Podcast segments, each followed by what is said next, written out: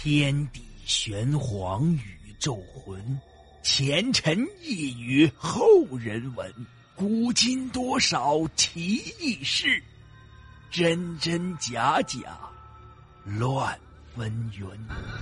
彻夜难眠的夜晚，让大圣带给您不一样的民间故事。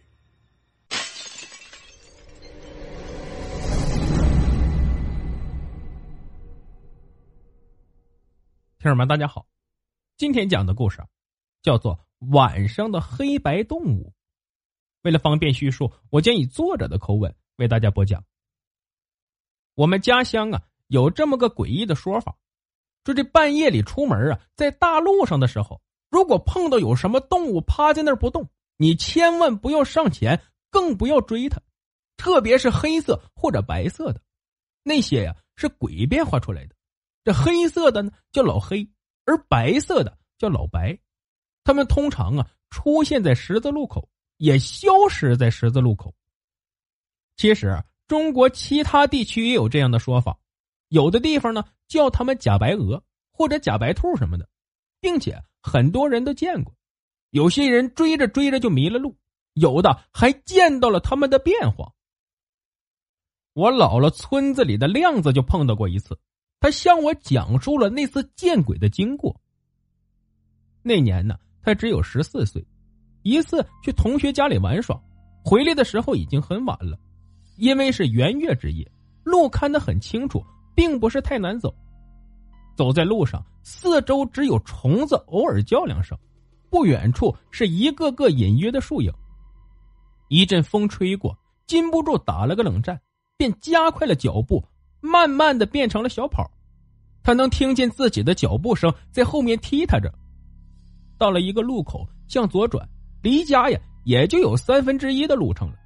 他便站在那里休息了一下，喘口气。忽然，他发现向右的路口有一团模糊的白影子还在动。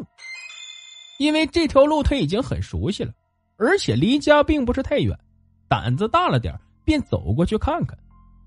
原来。是一只很大的白色兔子，当地的野兔呢都是灰色的，所以他判定是家兔迷了路跑出来的。白兔在那里一动不动的吃着草，似乎没有防备的意思。于是亮子就走过去，慢慢的蹲下，想捉住它。然而就在他的手即将触摸到白兔的时候，兔子向前一蹦，逃脱了，但是并没有跑远，在离他四五步的距离又停了下来。亮子连追两步，继续捉他。这次又是差了那么一丁点就这样，兔子总是和他保持这样的距离，而每次都几乎是要抓住的时候逃脱了。不知不觉，他们已经走了很远。这时候，亮子浑身也跑出汗来，他开始感到很奇怪了：这为什么兔子总是不跑远呢？每次都是快碰到的时候才跑，完全不合常理呀！他站直了身子，向四周看了看，感觉到腰都酸了，也不知道自己追了多久。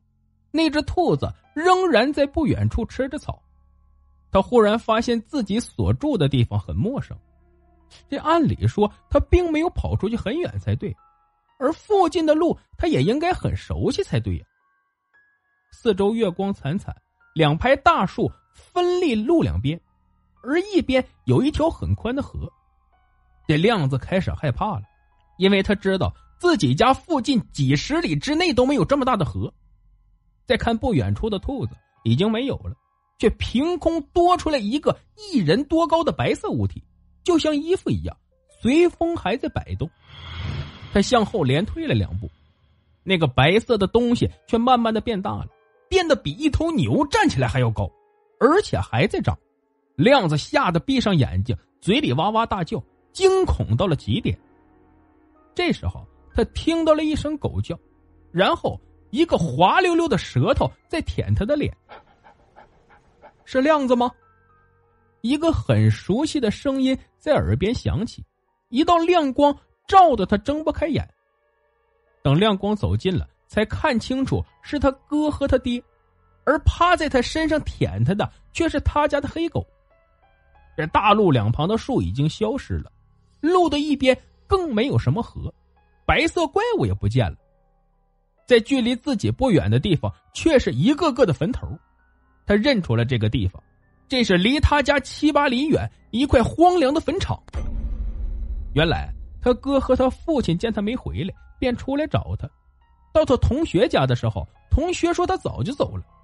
于是他们在回来的路上就向这边走，打算碰碰运气。